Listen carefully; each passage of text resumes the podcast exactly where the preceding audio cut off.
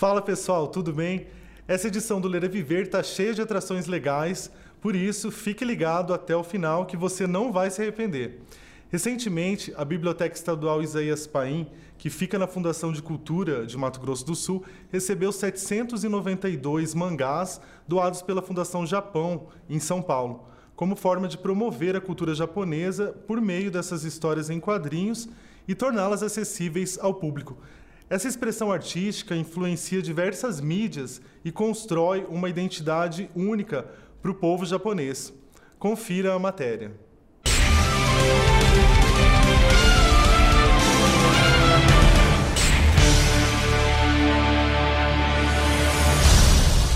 A Biblioteca Estadual Isaías Paim, que fica no prédio da Fundação de Cultura de Mato Grosso do Sul, em Campo Grande, recebeu recentemente uma coleção de 792 mangás doada pela Fundação Japão em São Paulo. As histórias em quadrinhos enriquecem o acervo do local, que conta atualmente com 40 mil publicações é um acervo rico e é um acervo de conhecimento, de conhecimento, de história e é um reconhecimento ao nosso trabalho, né? Porque a aquisição desse acervo se deu por ações sociais que a biblioteca fez durante dois, três anos para a população sumatogrossense. A nossa capital, eles têm muito adeptos de mangás.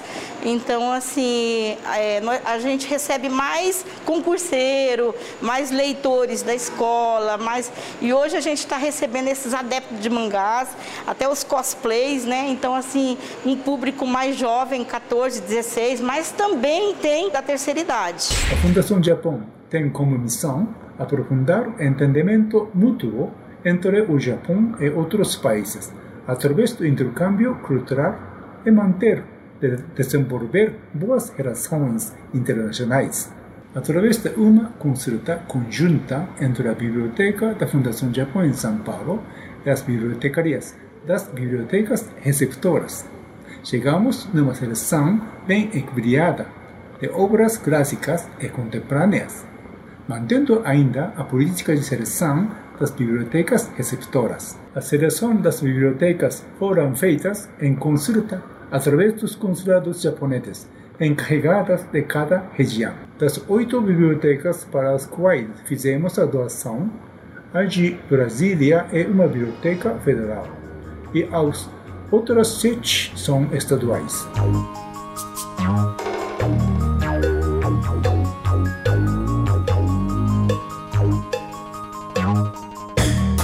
Mangás são histórias em quadrinhos feitas no estilo japonês, sendo que muitos deles dão origem a desenhos animados produzidos no Japão, conhecidos como animes. No entanto, também existe o processo inverso em que os animes se tornam uma edição impressa de história em sequência ou de ilustrações. O historiador Rafael dos Anjos teve seu primeiro contato com os mangás na adolescência e nunca mais parou de consumi-los. Para ele, essa forma de expressão artística influencia diversas mídias e constrói uma identidade única para o povo japonês. De forma geral, é, são cinco características principais que definem um mangá e um anime. Primeiro, a questão dos olhos, né? que os olhos são enormes, porque eles se preocupam muito, os japoneses, os, o povo asiático no geral, se preocupa muito em deixar bem claro para o público as expressões, as experiências e principalmente os sentimentos que aquele personagem está vivendo naquele momento. Segundo, o formato do rosto, que eles têm uma, uma variedade enorme de formatos de narizes, de, de boca. É... Em terceiro, a questão do cabelo o cabelo dos personagens geralmente assim é bem, bem colorido, bem espetado, uma coisa assim bem, bem rebelde em alguns casos. É, em quarto, a questão da vestimenta, que muitas vezes é até engraçado, desafia completamente as leis da, da física, com roupas, é, com mantos gigantescos, com uma é, que parecem flutuar no, no, mesmo, mesmo, sem, mesmo com a ausência dos ventos. E, e, quinto, e talvez seja, eu particularmente acho mais importante, que é a questão do cenário onde se passam as histórias. que os japoneses, eles, o povo asiático no geral, eles têm muito essa questão de que deve se aliar o tradicional, a questão da, da história mesmo deles, da questão da, da fauna, da flora, montanhas, florestas, com as tendências cada vez mais modernas do mundo. Então, é, não se espante se você é, ver, ver um mangá, um anime que, por exemplo, trabalha. De um lado tem os deuses, tem os monstros, e do outro tem todo um cenário futurista, com ciborgues, com androides, com monstros nascidos da fissão nuclear. E assim, é, é muito bom essa, essa interação, essa coisa que os japoneses têm. É muito interessante essa coisa deles aliarem o tradicional com o futurista. O Japão, pós Segunda Guerra Mundial, ele começou a se abrir para o mundo. Então, muito da arte, muito do, dos elementos folclóricos do Japão foram é, encomendados por países que estão desde a Europa, Estados Unidos e mais recentemente o Brasil. E que o boom mesmo foi nos anos 90, né? Então, a, a, busca por culturas que se afastassem cada vez mais da Europa e da América do Norte, se aproximassem de culturas pouco exploradas como o Oriente, foi cada vez mais requisitada. Então, mangás que exploram é, muita temática da história japonesa, da história chinesa, é, aí a gente pode citar, por exemplo, Samurai X, o próprio Dragon Ball Z, que é inspirado num conto folclórico chamado A Jornada do Oeste, a tendência do momento que é Naruto, com seus ninjas, seus ninjutsus, seus jutsus. É, e no cenário futurista também, a presença de mangás como, por exemplo, Ghost in Shell, que é o Fantasma do Futuro, é, DNA ao quadrado, entre outros. A estudante Sofia tem 18 anos e lê mangás desde os 13, quando assistia animes. Quando começou a lê-los, não era muito fã, mas depois pegou o gosto. Para ela, os mangás simbolizam um escape da realidade e uma forma de relaxar. Eu acho que representa muita diversidade, primeiro por conta da quantidade de gêneros e temas que, que os mangás têm e também pela faixa etária de pessoas que consomem. Porque, por exemplo, no Japão, é, os mangás eles são é, publicados em revistas e qualquer pessoa compra, tipo, desde crianças até, até idosos. E então são muitas pessoas que consomem e os temas são muito, muito variados. Existe mangá sobre tudo, sobre qualquer coisa que você pode imaginar, pode apostar que vai ter um mangá sobre isso. E vai ter tipo uma história muito incrível por trás, um enredo que vai te que vai te prender, personagens que são muito cativantes e, e eu acho isso muito incrível. Entre a, o gênero tipo terror, comédia, romance, e aí, então assim, são muitos, muitos, é um leque enorme. De tudo que você gosta, você vai achar um mangá sobre isso. Aqui a gente consome muito mangá no Brasil. É tanto que as editoras elas começaram a vender mais aqui no Brasil pelo aumento de pedidos das pessoas e falar, ei, ei, traz esse mangá para cá, a gente quer. Então, por isso que eles começaram a vender mais. Então, eu acho que é muito, muito importante e muito legal. A tradição dos mangás e animes também está ligada aos famosos cosplayers, que são aquelas pessoas que se vestem como seus personagens preferidos. Bom, basicamente cosplay é quando você se veste igual um personagem de um anime, mangá, um filme, série, qualquer coisa. E pode ser desde, sei lá, você pegar uma peruca que você tem em casa e uma roupa que seja parecida ou alguma coisa mais profissional. Tanto que existem é, concursos de cosplay que são, tipo, profissionais, profissionais mesmo. Tem gente que trabalha disso, que ganha dinheiro com isso.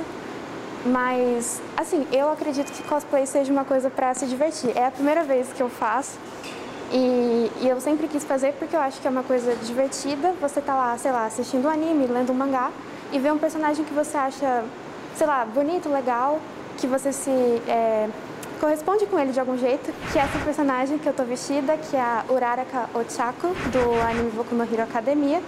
E que eu me identifico com ela, porque ela é tipo, uma pessoa é extrovertida, mas tímida ao mesmo tempo. E ela é muito forte e ela decide virar uma heroína para ajudar os pais dela. que ela quer ganhar dinheiro para ajudar os pais dela. Então eu me identifiquei porque eu achei ela legal e engraçada. Então, sei lá, eu acho que é isso, é você se divertir, rir com seus amigos e acho, se você achar um personagem legal e você quer ser igual a ele e, sei lá, fugir um pouco da realidade.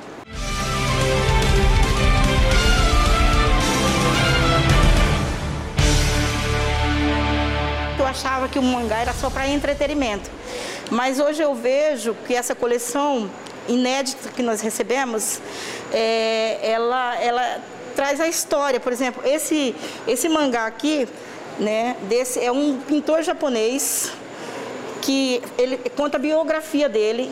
É um pintor japonês que, ao longo da sua trajetória de vida, 70 anos, ele fez 30 mil desenhos. E com esse desenho que ele fez, um dos desenhos dele, que é a Grande Onda, né, que ele se inspirou em Van Gogh, ele ficou tão conhecido, tão conhecido, que em 2024 o desenho da grande onda dele vai estar na moeda japonesa. Então, é assim, é, é a história dele. Eu, eu, convido todos a vir ler a história, que é muito, muito bacana, e é em mangás, né? É em quadrinhos. Esse também é um. conta a história do Japão pós-guerra. Então, é, aqui ele traz é, a política, o machismo, ele traz umas violências de gangue da época de pós-guerra do Japão. Então ele traz a história toda do Japão de pós-guerra. Então eu convido vocês a, adquirir esse, esse conhecimento e a biblioteca está aberta ao público em geral. De segunda a sexta, das 8 da manhã às 17h30 e no sábado nós vamos abrir das 8 às 13h30.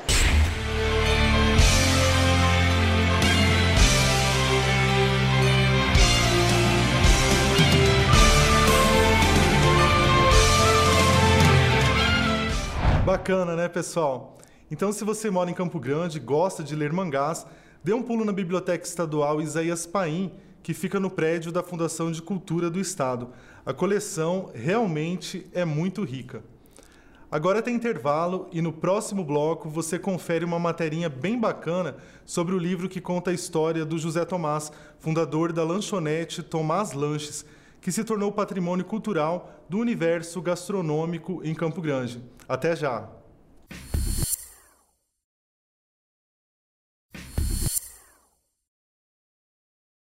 A gente está de volta e agora se prepara, porque vai ser quase impossível você não ficar com fome vendo essa materinha que eu fiz sobre o livro José Tomás, um libanês visionário em Campo Grande, escrito pelas pesquisadoras Elaine Paganotti, Mayra Portugal e Maria Augusta Castilho. Lançado pela Life Editora no ano passado, a obra conta a história de empreendimento e sucesso do libanês José Tomás, que em 1978 fundou a lanchonete Tomás Lanches, em Campo Grande. É claro que eu fui até o local conhecer a história do homem do coração de esfirra. Vamos ver?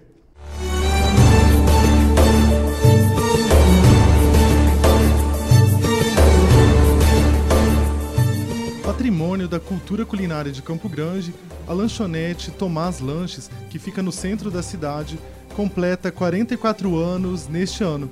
Fundado pelo libanês José Tomás, o local é sinônimo de sucesso pela confiança depositada nos clientes.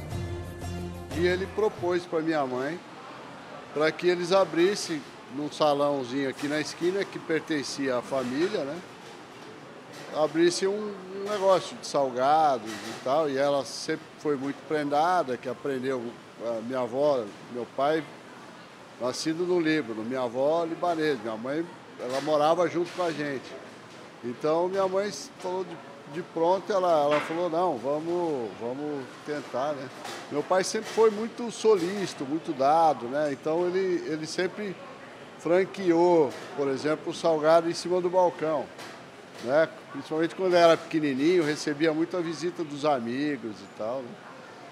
E parentes, enfim. Mas toda a vida chegava, pedia um salgado, ele tirava do, do, do, da, da estufa, que era pequenininha, e deixava no balcão. Aí os que iam saindo ia ficando em cima do balcão, né?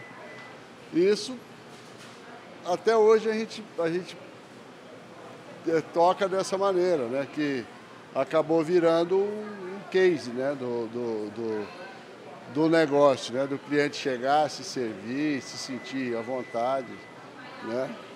Então essa filosofia, graças a Deus, a gente conseguiu levar à frente, né?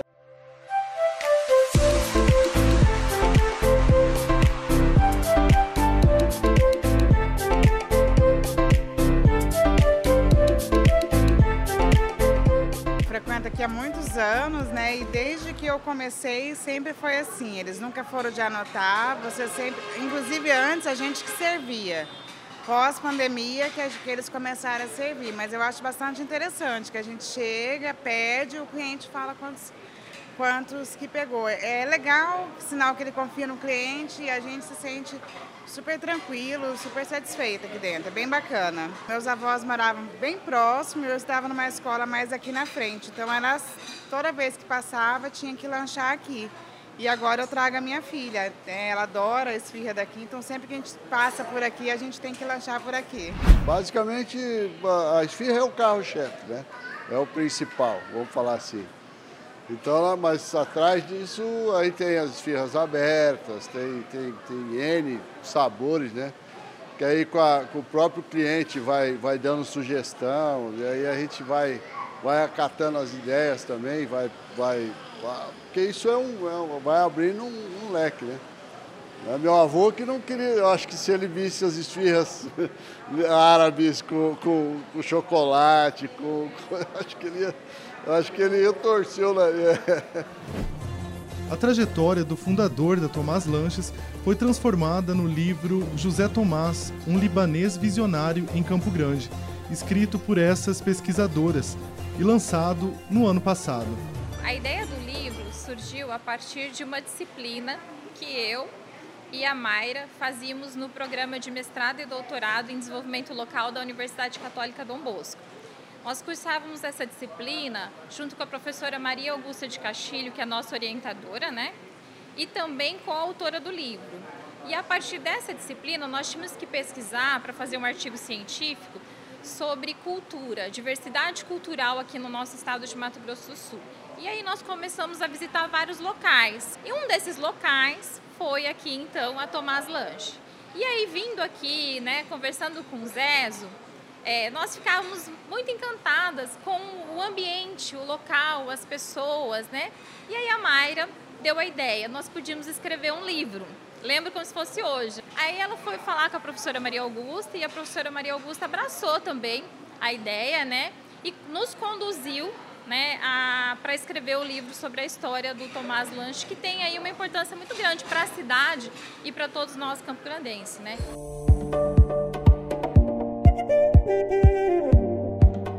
É um exemplo de empresa familiar, de gestão familiar, de empreendedorismo que deu certo e que valoriza muito as pessoas, né? Então, assim, hoje eles têm aí uma importância tanto economicamente para a nossa cidade, como social também, né? Economicamente socialmente aqui para a nossa cidade, e um exemplo de valorização das pessoas. Então, a valorização do capital humano, que nós estudamos também lá no programa de mestrado e doutorado da UCDB, ficou muito evidente, né? Fizemos entrevista com os funcionários, fomos ver como que é o processo produtivo, né? O que, que os funcionários falavam sobre os empreendedores, sobre trabalhar aqui, a gente pode comprovar, né? Que é uma empresa que valoriza o capital humano. É, no livro, além dessa valorização do capital humano, das pessoas que trabalham, né, que eles têm depoimentos. Né? Então, por exemplo, às vezes eu venho comer uma esfirra, nós já éramos cliente daqui. É, mas eu não sei, né? Como que as pessoas se sentem, aquelas que estão lá na cozinha, que faz o salgado que eu como? Como que elas se sentem trabalhando aqui? Lendo o livro, você vai poder saber um pouquinho como que essas pessoas se sentem fazendo parte da grande família Tomás Lanche, né? Você vai poder saber, por exemplo, que eu falei para você que eu acho super interessante, que na caricatura que tem aqui do Tomás, né, que é o o pratearca, o empreendedor que deu, que começou toda a história, né, que está dando continuidade pelos filhos, pelos netos, né, é que é um coraçãozinho, é uma esfirra. São coisas que às vezes a gente não sabe, né? É, então, assim, todo o exemplo de determinação, de garra, de empreendedorismo, as lutas por trás desse sucesso hoje, que também teve lutas, né? É um exemplo que deu muito certo e que significa muito para toda a nossa cidade. As pessoas se sentem acolhidas vindo aqui.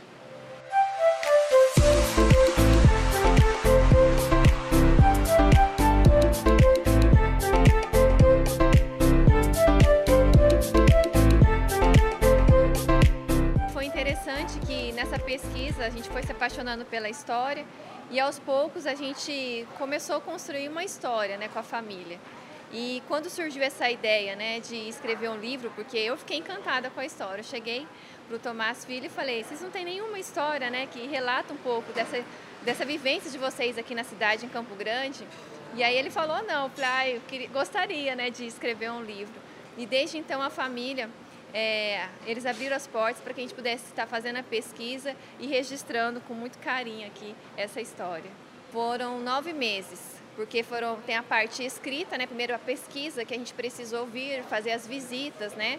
Desde quando é como é produzido o processo aqui da, das esfirras e aí depois para escrever nove meses. Eu falo assim pelo Tomás, mas os funcionários, a família toda, os irmãos, família muito unida. Então todo momento que a gente precisou ali né, colher provas, é, para saber se. E é engraçado porque a gente vinha aqui para saber um pouquinho da história dentro da empresa e a gente via isso não só dentro, mas também fora, né, para as próprias pessoas que é, frequentam o ambiente. Você se sente em casa, você se sente é, da família, né? Quem vem pela primeira vez, volta. Quem não é de Campo Grande, é de outra cidade. A gente teve gente que é de São Paulo. Quando está em Campo Grande, faz questão de vir aqui porque tem esse sentimento de, de, de pertença, de pertencimento.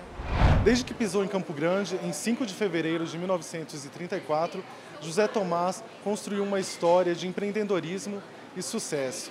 No dia 26 de maio de 78, conquistou o primeiro alvará da Tomás Lanches. Casado com Marina Mazini, constituiu família com seis filhos, dez netos e um bisneto. Para ele, além do lucro, a empresa também deve se preocupar em oferecer uma boa recepção para os clientes. A lição surtiu efeito, já que hoje o empreendimento conta com uma segunda unidade. A primeira coisa que você tem que ter é prazer naquilo que você faz. Né? Então, o fato de você receber tantas pessoas, de ouvir tanta coisa boa o dia todo, eu acho que vale a pena qualquer sacrifício. Né?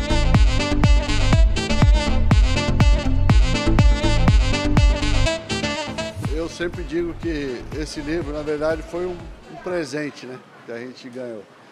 Eu comentei que o, o, o, ainda bem que a gente estava na relação das, das, das, das, das empresas que elas, que elas se propuseram a, a pesquisar.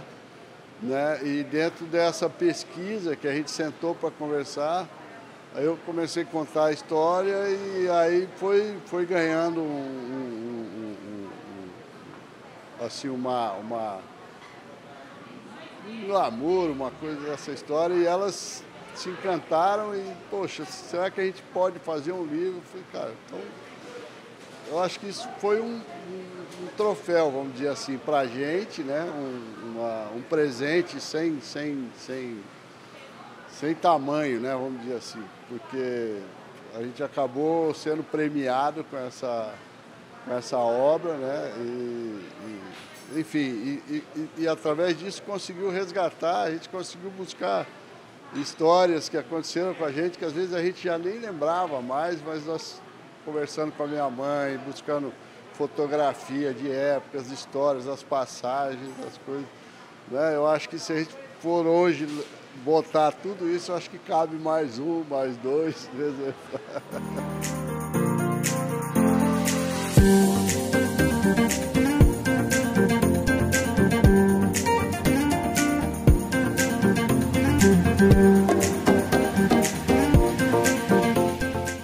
Essa dinâmica da confiança no freguês realmente foi uma jogada de mestre do seu José Tomás, né?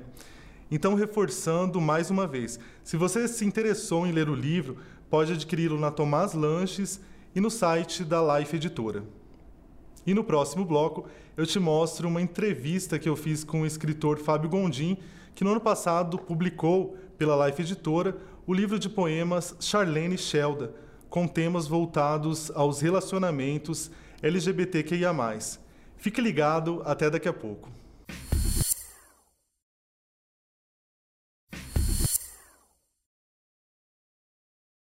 De volta, o Ler e Viver agora conta com a participação do escritor e instrutor de trânsito Fábio Gondim. Eu fiz uma entrevista com ele no Instituto Histórico e Geográfico de Mato Grosso do Sul e nela Fábio fala sobre Charlene Shelda, livro de poemas publicado no ano passado e também a respeito de sua trajetória no universo da literatura. Conversamos sobre sua trilogia da degustação, além de antologias por ele organizadas como a de autores LGBTQIA+, do Estado. Bora conferir? O escritor e instrutor de trânsito Fábio Gondim nasceu em Campo Grande e começou a escrever textos com qualidade literária a partir de 2016. Sua mais recente obra é Charlene Shelda, publicada no ano passado pela Life Editora, com poemas que abordam relacionamentos LGBTQIA+. Ele também é autor de Versos para Lamber e Versos para Mastigar. Já organizou antologias com escritores regionais em parceria com a escritora Ana Maria Bernardelli que recentemente foi empossada na Academia Sumato Grossense de Letras e costuma trabalhar temáticas que envolvem o lado sombrio do homem. Fábio, muito obrigado por ter aceitado o convite para estar participando do Ler é Viver. É um prazer estar contando com você nessa edição do programa. Eu que agradeço, é sempre um prazer estar com gente falando sobre literatura. Em 2017, você publicou o livro Versos para Lamber, reeditado em 2020.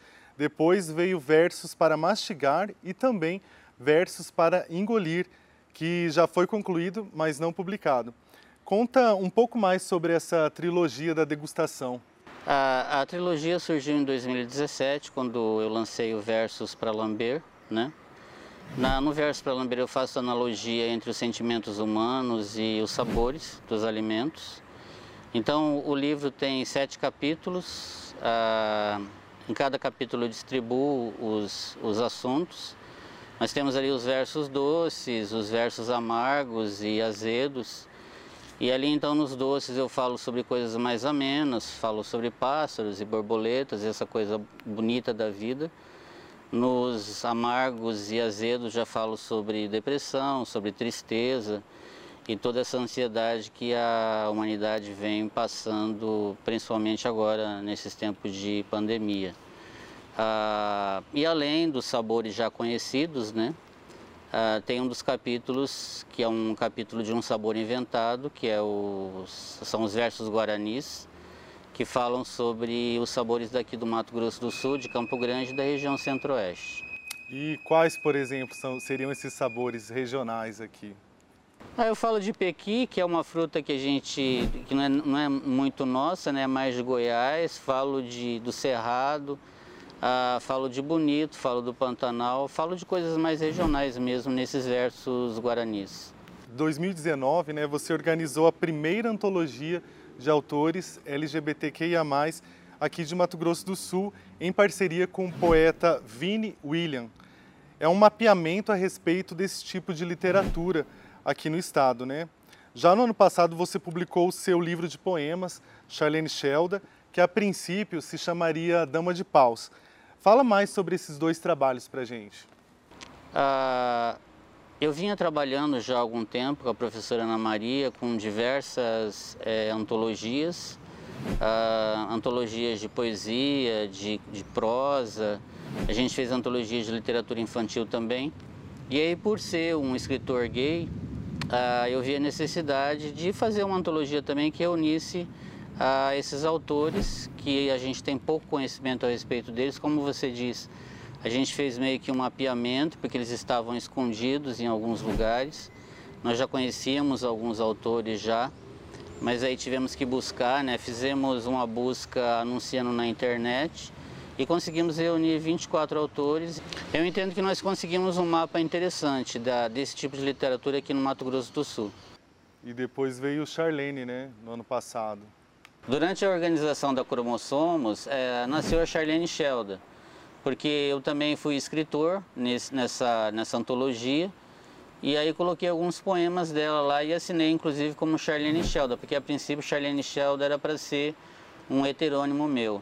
Ah, em junho de 2019, passados seis meses mais ou menos, eu resolvi lançar no Dia do Orgulho Gay, né, que é dia 28 de junho, ah, esses poemas reunidos, que a princípio chamaria, o livro chamaria Dama de Paus, porque a Charlene, esse heterônimo, é uma mulher travesti. Mas depois, conversando com alguns amigos engajados e da militância, a gente resolveu que eu não deveria usar um, um heterônimo feminino que podia é, invadir o lugar de fala de alguém.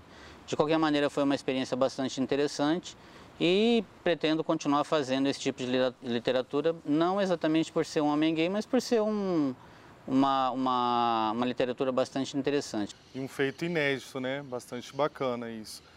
É, o livro de poesias Floresias, que você escreveu em parceria com o professor Roberto Figueiredo, que dá aulas na Universidade Católica Dom Bosco, mistura poemas com fotos.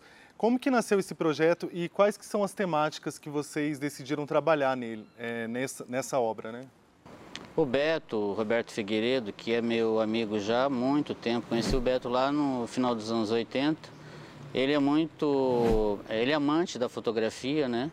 Fotografa muito, principalmente pé. E aí ele teve a ideia de fazer um livro que falasse sobre o status da flor quando caída no chão. Ela deixa de ser bonita quando vai para o chão, né? Ela deixa de ser flor, deixa de ser um, algo para se para ser admirado para virar lixo, né? Para ser varrido depois. Então, é, nós, eu, eu, eu, me reuni com ele, ele, ele juntou as fotografias que ele já tinha e, e fez mais algumas fotos também e me chamou para fazer a ilustração dessas fotos. Você escreve sobre morte, depressão, tristeza, suicídio, mas também a respeito de pássaros, flores e borboletas, né, como você já tinha falado, é, mesmo que invariavelmente. Por que, que você acha importante trabalhar essas temáticas tão delicadas é, na nossa sociedade, né? Eu acho que a gente passa, a gente tem passado, né?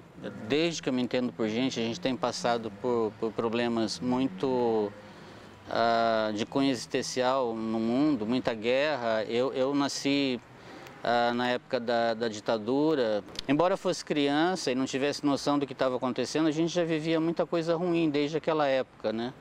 E aí, com o passar do tempo, a gente foi percebendo que a depressão e esses outros problemas sociais se tornaram uma coisa comum na vida, né? Então, eu acho que é, é tapar os olhos e, e, não querer enxergar se você não escrever sobre essas coisas. E o escritor, ele é um, um documentarista do seu tempo, né? Através da sua literatura. Por conta de sua imersão na literatura, nesse universo mágico, né, que é a literatura, você recentemente começou a cursar letras e a faculdade ela tem de uma certa forma te ajudado a melhorar, né, a amadurecer a sua escrita? Sim, tem ajudado. A, minha intenção é ensinar agora, né, ensinar o que eu sei.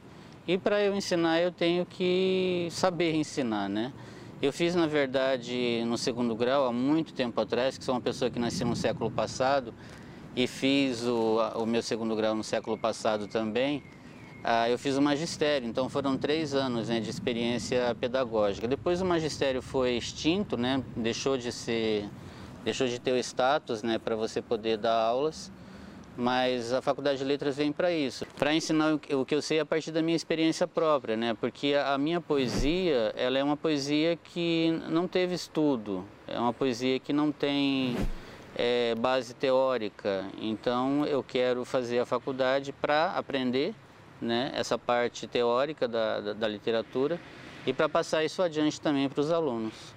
Legal, você está indo em busca, né? É, desse aperfeiçoamento muito bacana. Se você ficou interessado em conhecer um pouco mais sobre o trabalho literário do escritor Fábio Gondim, basta procurá-lo nas redes sociais que a gente colocou aqui na telinha.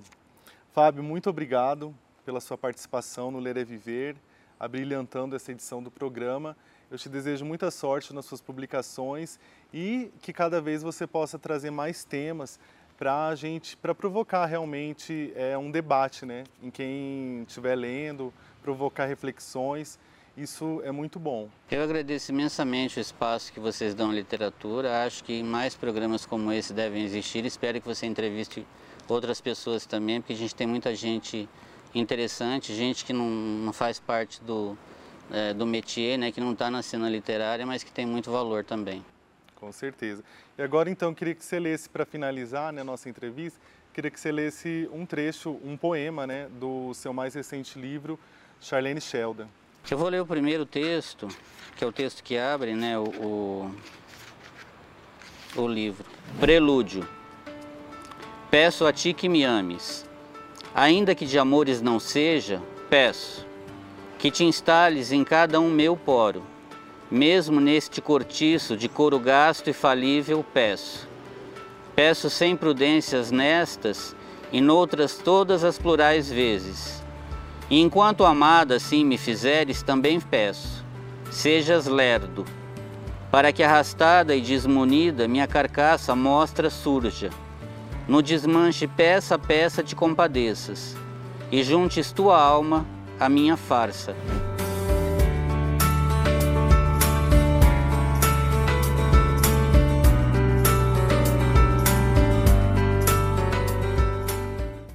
Tá vendo como nunca é tarde para começar a escrever? E no caso do Fábio, estar cursando letras tem colaborado cada vez mais para o amadurecimento da escrita. Parabéns, Fábio. E um obrigado muito especial para Madalena Greco e para todos os membros do Instituto Histórico e Geográfico de Mato Grosso do Sul que nos autorizaram a gravar lá. Agora eu vou me despedindo de vocês. Espero que tenham gostado do programa. Grande abraço e até a próxima.